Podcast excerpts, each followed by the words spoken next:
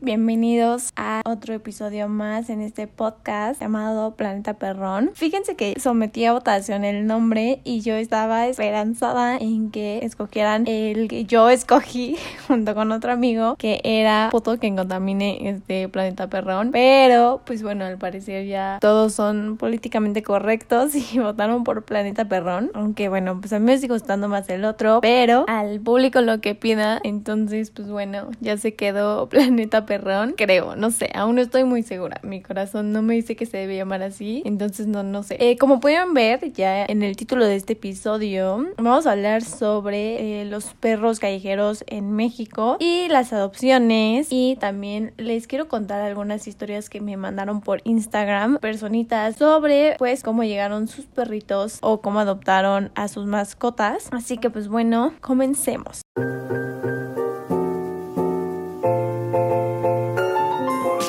Que nada hay que saber que cerca de unos 500 mil perros y gatos son abandonados al año en México. Una gran parte de ellos son adquiridos como regalos de Navidad, Día de Reyes, San Valentín, Día del Niño, cumpleaños y así. Aquí voy a hacer un paréntesis porque algo que a mí me choca y jamás hago es dar perros en adopción cuando me dicen que los quieren para regalo, justo por esto, porque pues después de unos meses los dueños ya pierden el interés Además, el abandono es algo súper notable en los meses posteriores a Navidad, Día de Reyes y así. Generalmente comienza en marzo y termina como por ahí de julio, que pues es cuando los cachorritos ya empiezan a crecer, ¿no? Y por ejemplo, en México no existe un censo sobre mascotas o animales domésticos, pero la Asociación Mexicana de Médicos Veterinarios Especialistas en Pequeñas Especies, la AMMVEPE, e, estima que hay alrededor de 28 millones, de los cuales el 70% se encuentra en situación de calle. Esta cifra tristemente incrementa un 20% anual. Por esto mismo es que México se coloca en el primer país a nivel Latinoamérica con tener perros en situación de calle. En este episodio no me voy a enfocar tanto en la compraventa de perros o animales en general, sino que voy a hablar un poquito más sobre los perros callejeros. Por ejemplo, de, eh, los perritos que se encuentran en los antirrábicos, eh, principalmente en el antirrábico de la Ciudad de México, solo uno de cada diez son buscados por sus dueños. Hay algunos albergues privados que se han dado a la tarea de investigar sus propios recursos y generar campañas para rescatar a los perros callejeros, lo cual es increíble pero triste esto se ve afectado por la sobrepoblación de perros y ya muchos refugios, si no es que la mayoría están pues saturados y ya no pueden seguir rescatando más perritos. Sin embargo, estos albergues buscan para los perritos un nuevo hogar y una familia que obviamente les brinde una nueva oportunidad de vida a través de una adopción responsable. También existen programas de adopción online que permiten a las personas dar seguimiento al perro que hayan escogido a través de las plataformas digitales durante su rehabilitación es decir, si yo como rescatista agarro un perrito que está súper mal y no lo puedo dar aún en adopción, pero hay una familia interesada, está muy padre que exista ya pues este tipo de aplicaciones, plataformas y demás donde la familia interesada puede ver todo el proceso para que justamente no se despeguen de él. También esto es una súper buena ayuda para los rescatistas porque durante el seguimiento los futuros dueños pueden hacer aportaciones para ayudar a la recuperación de su mascota, ¿no? Y para evitar perros abandonados y sacrificados masivos son necesarias las adopciones responsables. Esto es como vital. De nada te sirve dar en adopción un perrito a alguien que eh, no va a tener tiempo. Por eso siempre hay que hacer entrevistas, hay que llevar un contrato eh, y muchas más cosas. No es nada más dar al perrito por darlo. Eh, en otro episodio yo les voy a hablar de eso, les voy a dar tips y lo que yo hago cuando doy en adopción a un perrito. Las razas de perros más abandonadas son los Pitbull, los Boxer y los Rottweiler o Rottweiler. La verdad es que siempre he escuchado que lo pronuncian de formas diferentes, entonces digo las dos,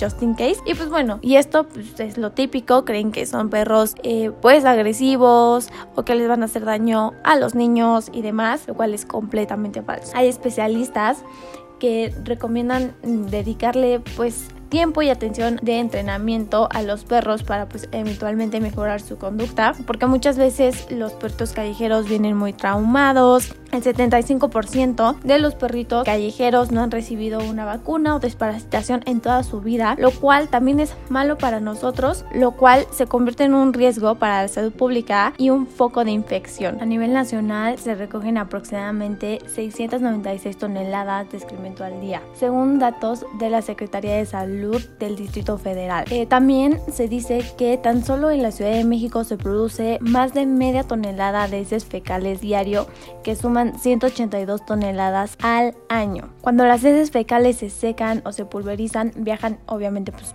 en el aire y pueden ocasionar enfermedades como conjuntivitis. También se puede adherir fácilmente a la comida que se consume en los puestos ambulantes y así ocasionar enfermedades bacterianas como salmonelosis o parasitarias. Los perritos callejeros, pues obviamente como todos, eh, se pueden llegar a enfermar y las enfermedades más comunes entre estos son la sarna, que como muchos sabemos es una enfermedad de la piel causada por un ácaro, la cual provoca dermatitis de aspecto alarmante que se contagia fácilmente entre todas las especies. Otras de las más conocidas y temidas es la rabia, ¿no?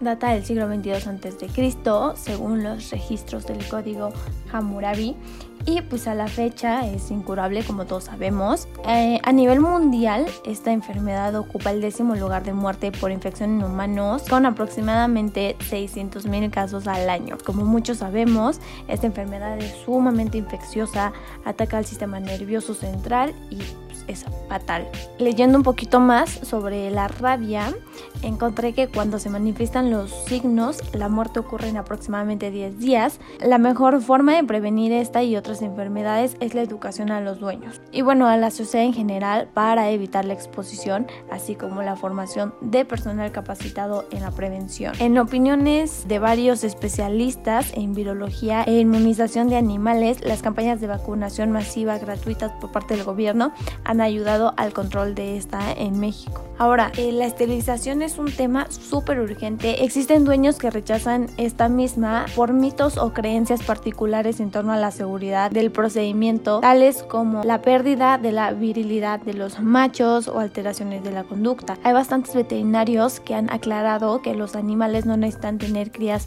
para completar su ciclo de vida y que tampoco pueden llegar a tener enfermedades mortales, problemas físicos o de comportamiento. De hecho, la esterilización es súper recomendada por la Asociación Americana de Medicina Veterinaria y otras asociaciones a nivel mundial. Y ustedes tal vez se pregunten, bueno, ¿y en qué consiste? O maybe sí han escuchado lo que es la esterilización, pero no saben eh, cómo se lleva a cabo. Esta consiste en retirar el aparato reproductor, ovarios y útero de las hembras y testículos pues, de los machos. Las recomendaciones que generalmente te dan los veterinarios cuando tú llevas a tu perrito a operar es que esté clínicamente sano. Y si este cumple con el primer punto, eh, deberá presentarse al procedimiento en ayuno. Los beneficios de la esterilización superan los riesgos. En hembras evita la aparición de cáncer mamario. Si esta operación se hace antes del primer celo, también se pueden evitar problemas vaginales, tumores ováricos y piometra, que es una infección del útero por los efectos hormonales del mismo que causan acumulaciones de pus. En los machos puede ayudar a reducir el comportamiento sexual y problemas de próstata y pene.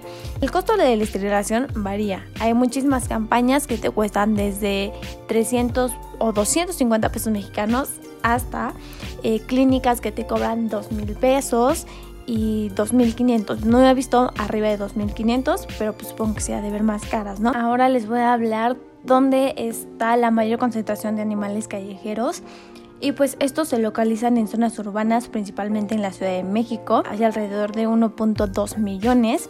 En el Estado de México hay cerca de 5 millones y la situación se repite en grandes ciudades de la República como Monterrey y Guadalajara. Eh, por ejemplo, tan solo en Monterrey hay más de 3.000 personas al mes que quieren abandonar a sus perros o gatos a través de ONGs de protección animal. Las asociaciones de la sociedad civil generan soluciones a escala local, estatal y regional, pero pues deben enfrentarse a múltiples retos, desde abastecerse de recursos para el cuidado de perros hasta trabajar bajo presión para brindar una oportunidad de vida. Ahora les voy a dar razones súper pendejas por las cuales la gente abandona a los perros. En gran parte del país existen decenas de instituciones y asociaciones que trabajan en pro de los animales. Eso es un hecho y está de verdad increíble que cada vez exista más gente que quiera ayudar. Pero para que nosotros podamos ayudar es esencial la colaboración de la sociedad y el sector empresarial a través de donativos, de que la gente se sume como voluntaria o que apadrine, eh, no sé, ciertas causas, por ejemplo, la esterilización de un perrito, el tratamiento de un gatito o whatever. Y generar conciencia sobre las consecuencias del abandono permite crear una red de apoyo y colaboración que garantiza mejores resultados para el bienestar de las mascotas y de la población mexicana, así como familias más responsables con sus mascotas. Existen muchísimas razones, obviamente, pero pues no los voy a aburrir con una lista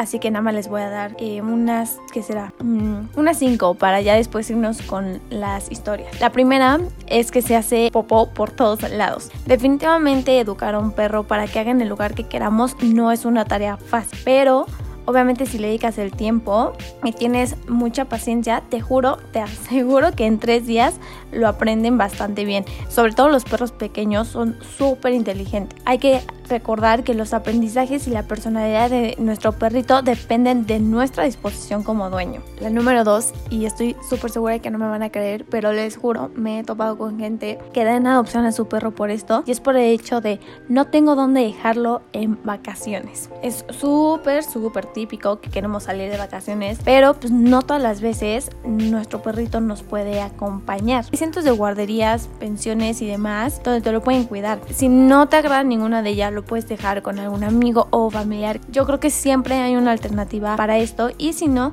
existen muchísimos planes que puedes hacer con tu perrito como ir a la playa o ir este, a acampar y demás. Pero sí, aunque no me lo crean, eh, sí he visto varias personas que dan en opción a su perro porque no tienen dónde dejarlo cuando se van de vacaciones, lo cual se me hace súper, pero súper pendejo y súper inconsciente. La número 3 es porque ladra todo el día. Obviamente, pues si el perrito está ladrando todo el tiempo es porque quiere decir algo. Hay muchísimas formas de enseñarle a no ladrar, pero también tienes que saber que vas a tener que cambiar algunos de tus hábitos porque seguramente esos son los que están causando que ladre todo el día. Y bueno, aquí les da un pilón porque no recuerdo cuántas razones les dije que les iba a decir y es que creció demasiado. A los perros hay que quererlos como son y por lo que son. Si no tienes mucho espacio, asegúrate de elegir uno que no crezca tanto. Siempre, siempre confirma con tu veterinario y con el rescatista que tu perro va a ser la talla que tú quieres.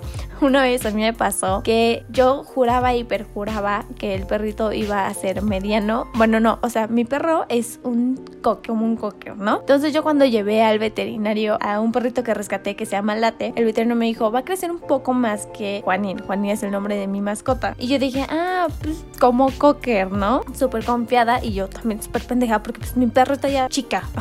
y mis ojos eran medianos, ¿no? Entonces una amiga lo quería adoptar y yo le dije, eh, sí, va a ser talla como Juanín, no, te preocupes, un poquito más larguito. Y mi amiga, ah, súper, no sé qué. Pues no, Date resultó ser una cosota, o sea, es tamaño pastaba alemán. Y afortunadamente, mi amiga no tiene problema con eso, solo pues le dio un chingo de risa que cada vez se hace más grande como Clifford, ¿no? Y yo súper apenada. De hecho, Late fue uno de los primeros perritos que yo entregaba, o sea, que yo rescataba y pues, tampoco era como muy experta en todo esto. Y yo así de, por favor amiga, perdóname la vida. Y desde ahí me súper, hiper aseguré del tamaño de los perros. O sea, si yo no estaba muy segura si iba a ser mediano o grande, yo decía, puede ser de mediana a grande. O chica a mediana. O si se va a quedar chica o whatever. Les voy a dar otra que me molesta muchísimo y es la de me voy a mudar. Muerte con tu perro no es nada del otro mundo. O sea, si obviamente sabes cómo hacerlo, no es la gran cosa. Tenemos que recordar que él es parte de nuestra familia. No es un objeto, no es es un invitado, no. Él es un miembro de nuestra familia desde el día en que decidimos tenerlo. Así que el hecho de que eh, doy una opción a mi perro porque me va a mudar de casa es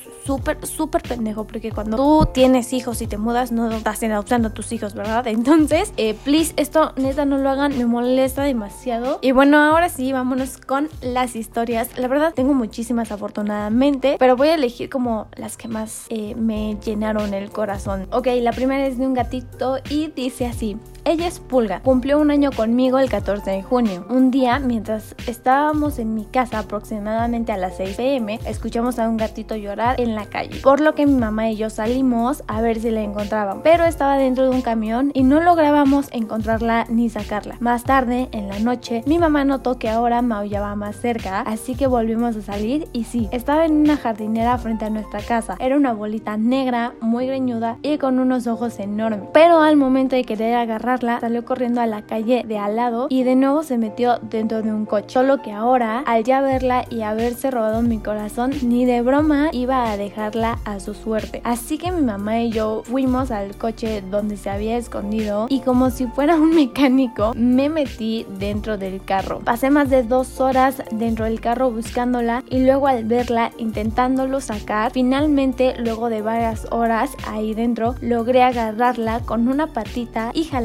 hacia mí. Cuando la saqué y la tenía cargando, me dio la mordida más fuerte que alguna vez un gato me haya dado, jaja. Pero como no la solté ni un poquito, ella volteó a verme fijamente. Cuando la metimos a la casa, le limpiamos con un pañuelo la grasa de coche y notábamos que estaba infestada de pulgas. De ahí la razón de su nombre. Por lo que decidimos echarle spray en pulgas y envolver en una cobija como si fuera un bebé para que estas no nos saltaran a nosotros o a los demás gatitos. Tardó casi dos meses en querer salir de mi cuarto ya que era súper asustadiza y desconfiada, pero gracias a la ayuda de otro gatito mío de su edad que igual fue abandonado unos días antes que ella, fue agarrando más confianza y saliendo y jugando mucho más. Ahora, luego de un año, es la gatita más tierna, noble y platicadora que pueda haber y definitivamente una de las mejores cosas que me hayan podido pasar. Esta historia es de Maybe Rosas.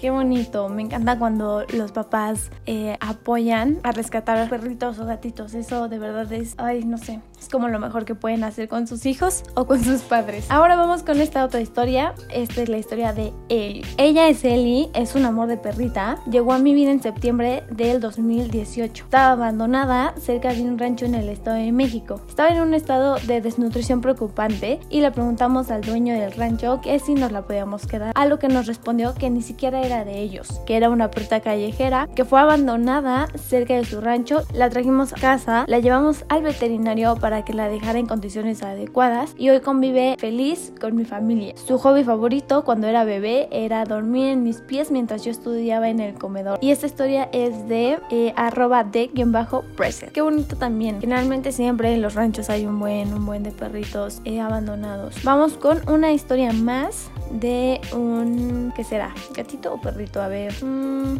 Vamos a ver. Es que, uy, casi todos los que tengo. A ver, uno, uno de una amiga mía. Esta historia es de un gatito y dice así. Yo acababa de mudarme a un loft chiquito cerca de mi universidad. El día que llevé mis cosas, conocí una gatita blanca con negro en la cerrada. Me arrodillé para saludarla y corrió a restregar su cara en mi mano. Nos hicimos amigas. La invitaba a pasar y a veces dormía conmigo, pero no se veía suficientemente descuidada para ser callejera o muy atendida como para tener una familia. Los vecinos me dijeron que todos la alimentaban, pero en realidad nadie se hacía cargo de ella. Me autoproclamé como su nueva mamá y la llevamos al veterinario. Nos dijeron que venía con cinco gatitos incluidos, o sea, estaba preñada. Em, el 16 de junio del 2019 nacieron Novak, Magnus, Poe, Mena y Arnold. Juno que supongo que es el nombre de la gatita, eh, los cuidó cinco días antes de desarrollar mastitis por un bloqueo en los conductos mamarios y tuvimos que separarla de los bebés para no estimular la producción de leche. A mi novio, mi mamá, mi hermana y a mí nos tocó cuidar a los bebés de Juno. Al fin dimos en adopción tres gatitos a las familias más amorosas y Magnus y Novak se quedaron conmigo. Mis pequeños han llenado todos nuestros días de amor y felicidad y agradezco eternamente la oportunidad de compartir mi vida con ellos.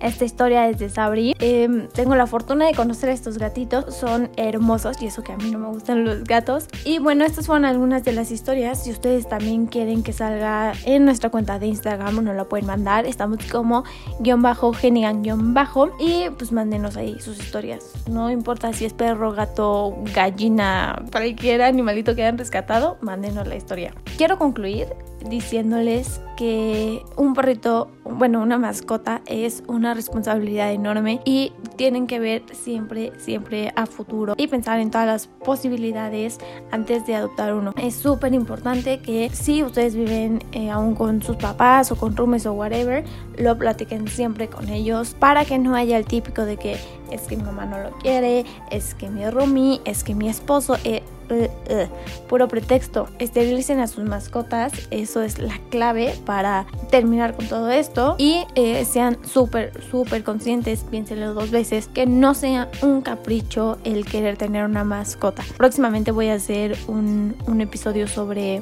lo que tienes que considerar antes de adoptar una mascota para que pues, también deje de ocurrir esto del abandono o del abandono domiciliario, que es el hecho de tener a tu mascota, pero pues teniéndola en un cuartito o en un patiecito o en la azotea. Espero les haya gustado muchísimo. Síganos en nuestro Instagram y guion bajo, genigan guion bajo. Y pues nada, yo me despido. Muchísimas, muchísimas gracias por dedicarme este tiempo.